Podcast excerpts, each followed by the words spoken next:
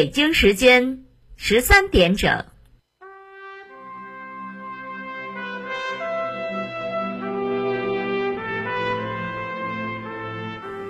历史与诉说，秦理与真相。欢迎收听广播剧场。《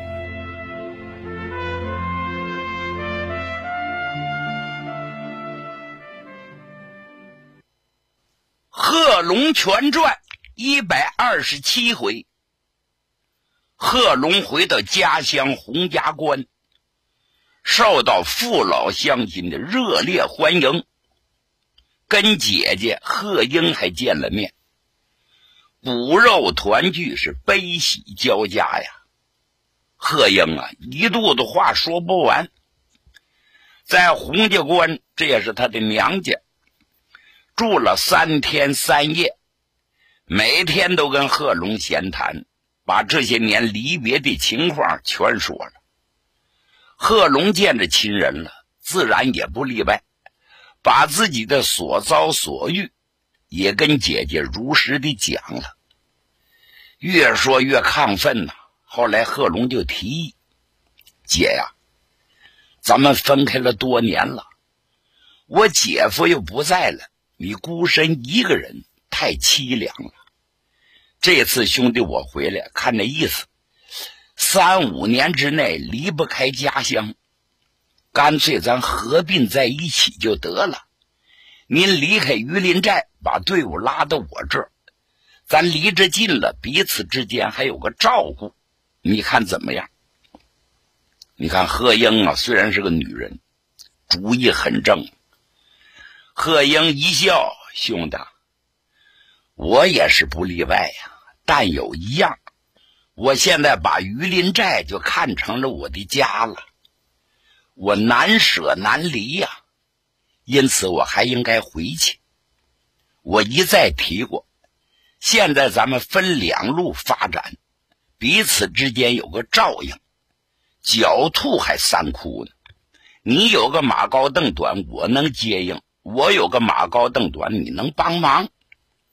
这样比在一起要划算的多，你说呢？贺龙点了点头。姐姐，看来你还是坚持己见呐，我也不勉强，那还是听你的。贺英住了三天，回榆林寨，但来的时候给兄弟带了不少的东西，又陆续的给贺龙。送了二十条长枪，二百发子弹。他知道现在贺龙发展队伍冒烟的家伙不够用。那么姐姐走了之后，贺龙和周义群等人着手成立工农革命军，开始是招兵买马，在洪家关把大旗就挑起来了。大旗是顺风飘扬啊。人们一看“工农革命军”这这词儿真新鲜，从来都没听说过。这一招兵，这影响可太大了。四乡八镇、桑植县内四乡、外四乡、邻县左右的青年人，纷纷前来投军。日期不长啊，贺龙就招了三千多人，人呢？那三千多人可不在少数啊！贺龙心里是非常高兴，这兵招的也太容易了。但是咱必须得说明，这些人当中是参差不齐呀。有一部分人就是为了想吃饭，挨着大树好乘凉，能填饱肚子就行。贺龙有名望，跟着他饿不着，所以来投军。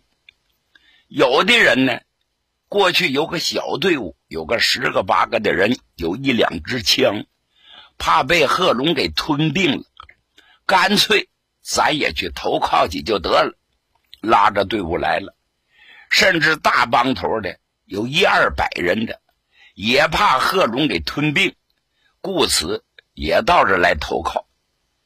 还有一些人是无业游民，游手好闲。干什么去？当兵吧，到那混些日子再说。也来了，所以说是参差不齐呀。说我们就为了革命，为了达到共产主义，为了打倒地主豪绅，为了革封建社会的命，恐怕有这么崇高理想的人太少太少了。哎，不管怎么地，人数不在少数了。贺龙、贺锦斋、周逸群，大家一商议，首先着手组织工作。既然咱叫工农革命军，就得有最高头领。周一群说：“那是自然了，干脆你就是桑植工农革命军的军长。”贺龙点头同意了，在这军下设了两个师。第一师的师长贺锦斋，第二师的师长钟慎吾，另外什么团呐、营啊，哎，那咱就不必细说了。周一群做了军里边的党代表，大家是各有分工啊。总而言之，形势是一派大好。当前有两大难题：一人多了，吃粮当兵，你得管饭吃吧。粮食是一大问题呀，在那个年代啊，什么是大事？就吃饭是大事啊。好几千口子都张嘴要吃饭，粮食从哪儿来？贺龙伤透了脑筋，每天为打粮的事情、买粮的事情操心。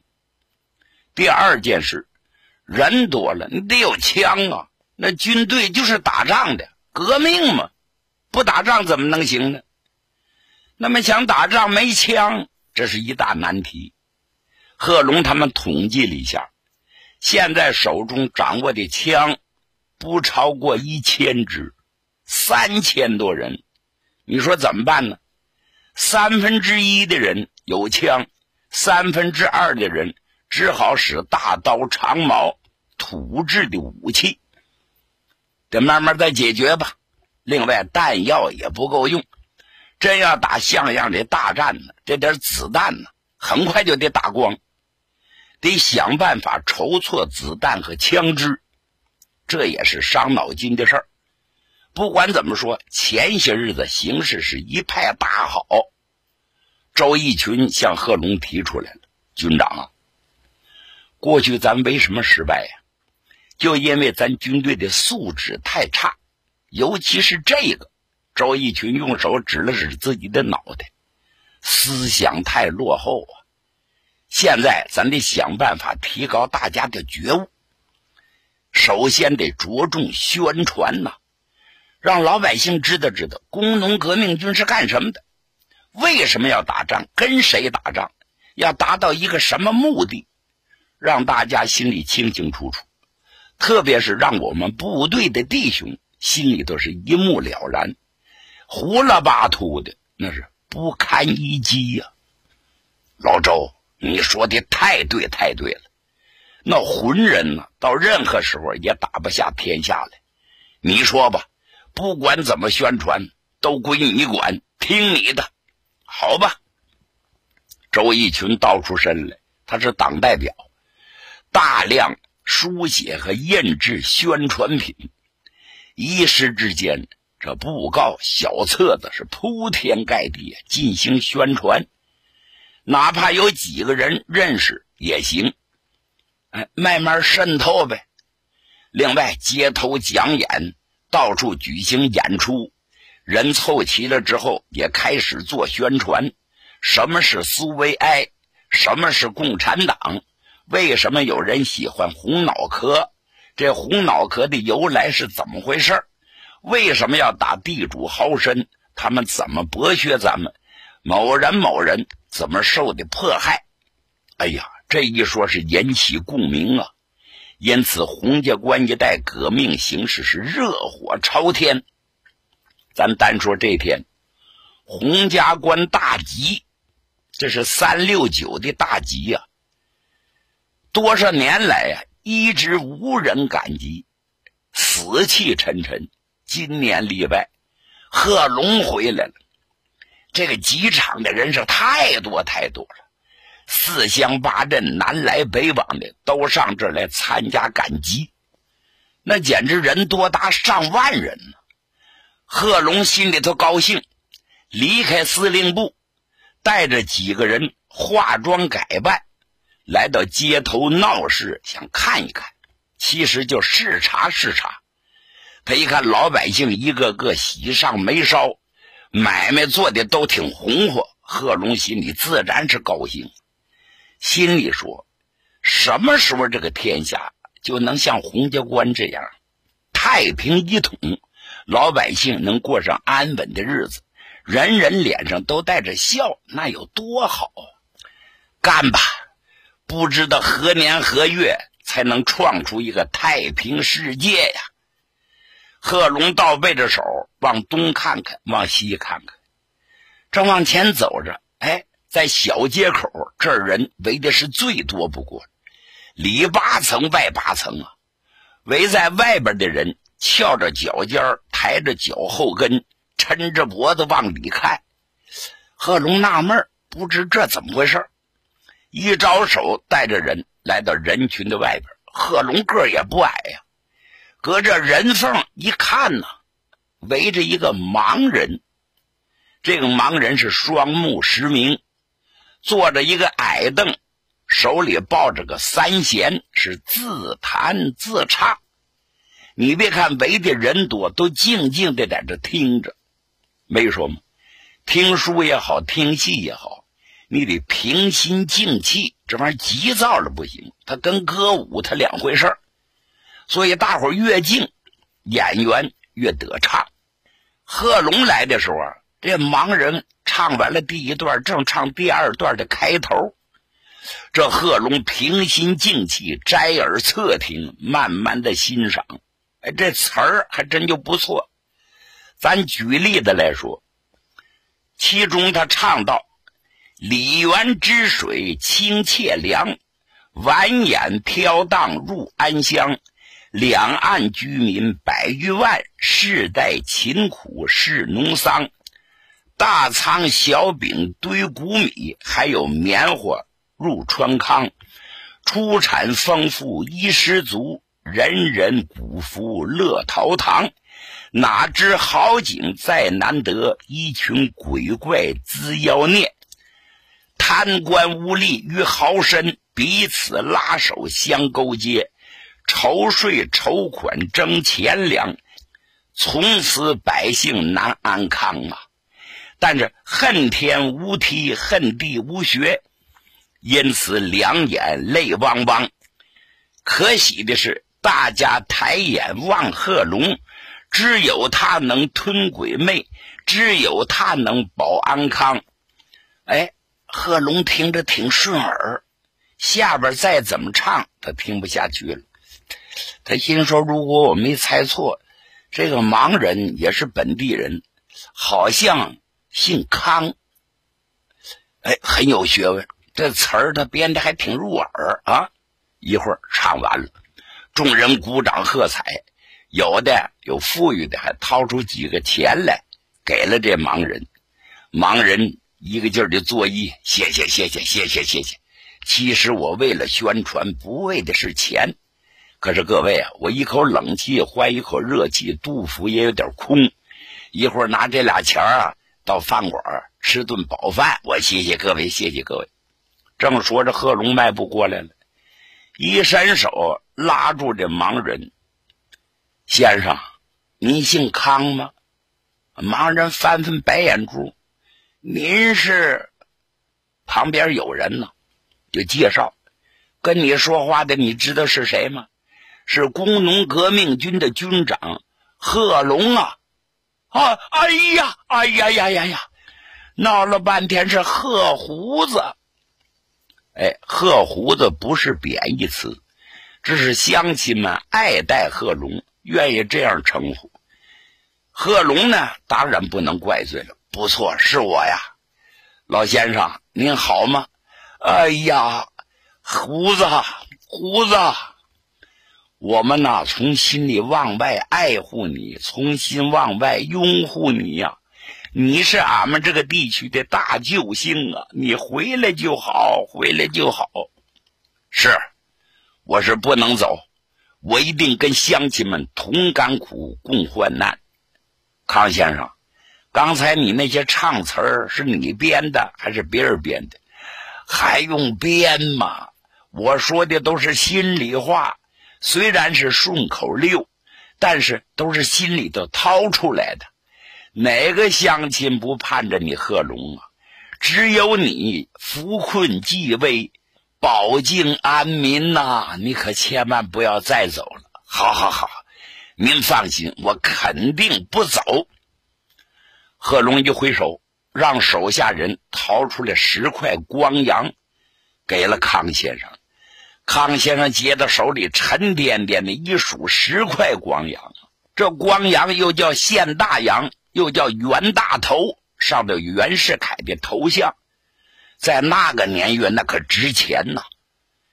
康先生几年也没见过这么多的钱，对贺龙是千恩万谢。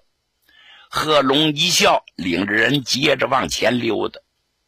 正这么个节骨眼在后边有人是跑步撵上来了。军长，快回去吧，有紧急情况。贺龙回头一看呢，是通信兵。什么情况？不清楚。师长，请你马上回去议事。师长就指的是贺锦斋、钟慎屋。贺龙没心溜达了。带着人扭转回身，回到军部。一进军部，贺锦斋呀，脸就不是个色儿啊。大哥，你回来了，回来了，怎么了？情况不妙啊！现在四路敌军数千人已经杀奔洪家关呐，正东、正西、正南、正北都发现了敌军，他们采取了围剿的形式。我们马上得采取措施。嘿，来得好！我就知道得有这么一天。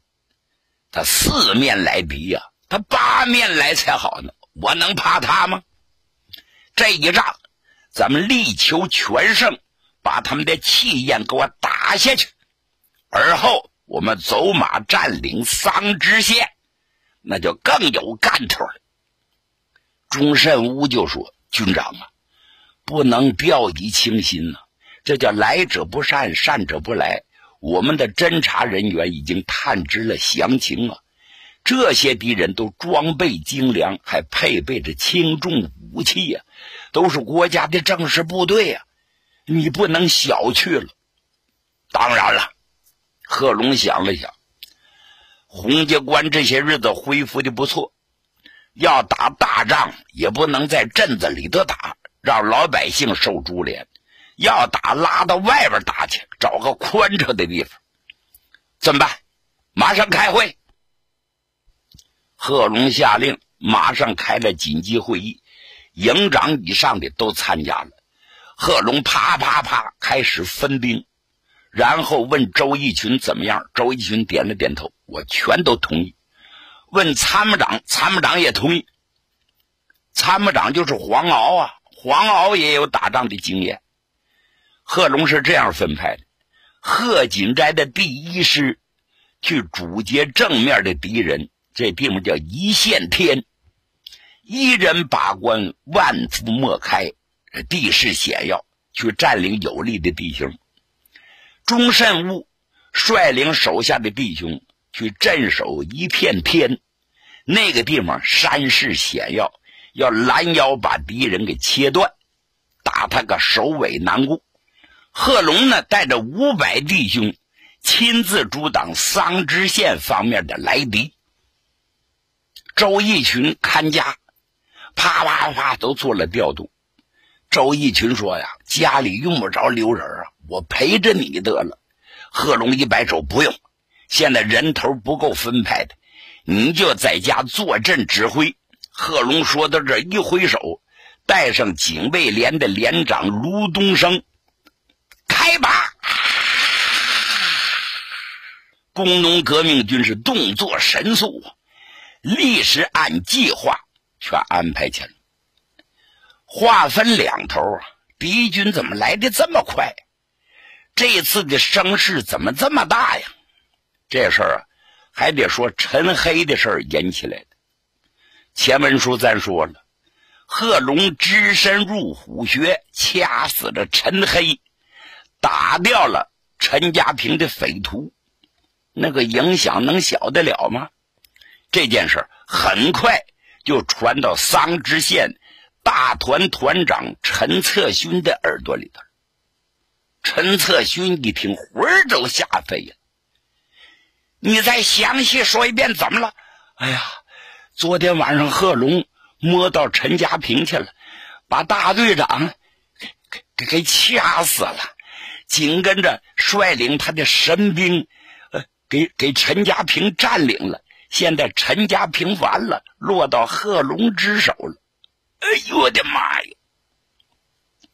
陈策勋吓得好悬没休克了，这个心就跳成了一个了。他心说：“怪呀，这贺龙真是个神人呐！怎么说回来回来的这么快呀？按掐算，他最快也得五天之后能到桑植啊。他是飞回来的不成吗？啊，还是有人接应他？嗯，备不住是钟慎吾啊。钟慎吾跟他的关系非同一般呐，大概给他做了内应了。”哎呀，算了算，陈家平到桑植县也就一百里地左右。那贺龙说到桑植县来，那备不住，现在就来了。我的妈！想到这儿，他浑身上下冒凉气儿。要贺龙突然闯进来把我掐死怎么办呢？他是提心吊胆呢。一声令下，立刻加强了警卫，层层设防。桑植县的县城开始戒严，来往的人必须经过严格的检查，这是一。另外，他一想，贺龙真打我的桑植县，我真就招架不住啊！干脆请求援兵吧。他马上命人拟电文分发出去，给南京排了急电，给湖南省政府发了急电。给十八军、十九军两个军长发了急电，他呀在原真实的基础上扩大事实啊，要不显他没能耐。他说贺龙带着上万人马杀回了桑植县，已经把陈家坪、叶家坪都给占领了，而且他要扩大兵源，有些不法之徒暗地之中支持他，不可小觑啊。现在我的桑植县要兵没兵，要将缺将，枪支弹药十分困难，恳请上峰速派援兵。要晚了的话，是桑植难保，湘西难保。急急急急急急！发出去了。其实有那么大声势吗？没有，他是有意渲染的。单说湖南省国民党最高领导何健，何健接着电报之后也是大吃一惊啊！哎，糟糟糟糕糟糕糟！我命令主劫贺龙啊，不但没抓住，到底叫他溜回去了。看这形势是如何是好？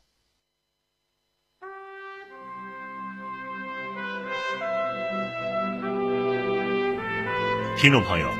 今天的广播剧场就为您播送到这里，欢迎您的收听，请您在明天的同一时间继续收听广播剧场。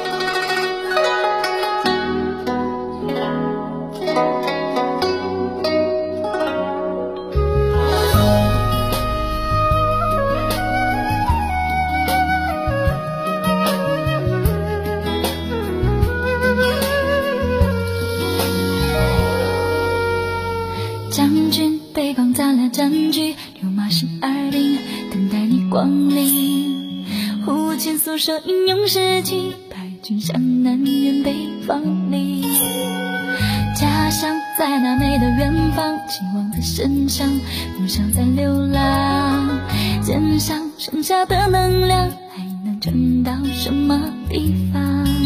等待两人归来吧。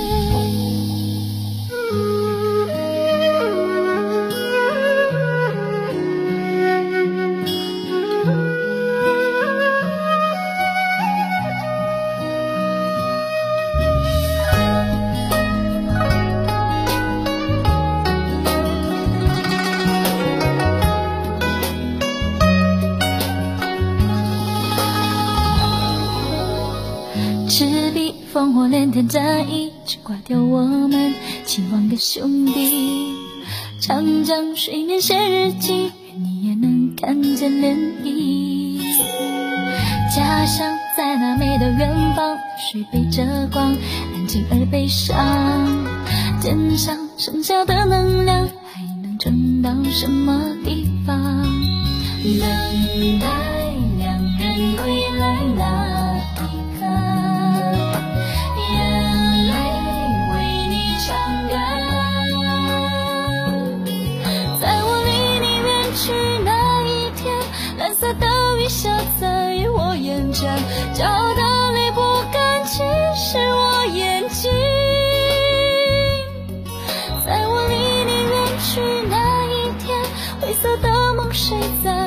身边。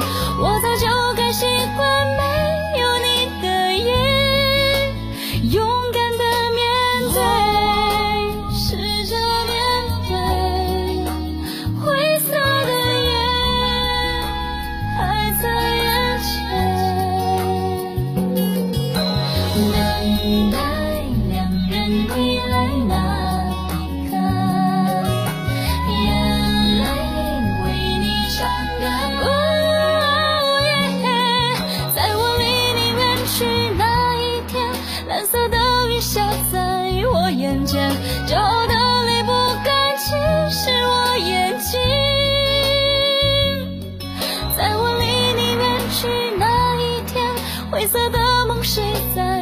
身边我走进。